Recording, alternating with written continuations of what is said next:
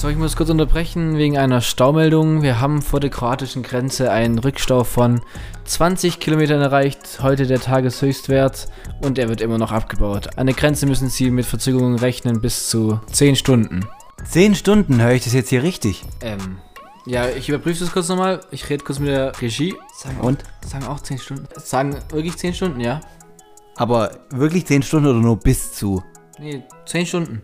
Zehn Stunden vor der kroatischen Grenze. Wir können auch kurz unseren Mathematikprofessor hier fragen, der rechnet das kurz hoch, wenn wir pro Stauteilnehmer zwei Minuten bis fünf Minuten brauchen, dann sind es Zehn Stunden und fünf Minuten und 30 Sekunden hat er ausgerechnet. Oh, ja, okay. Dann ist es halt so.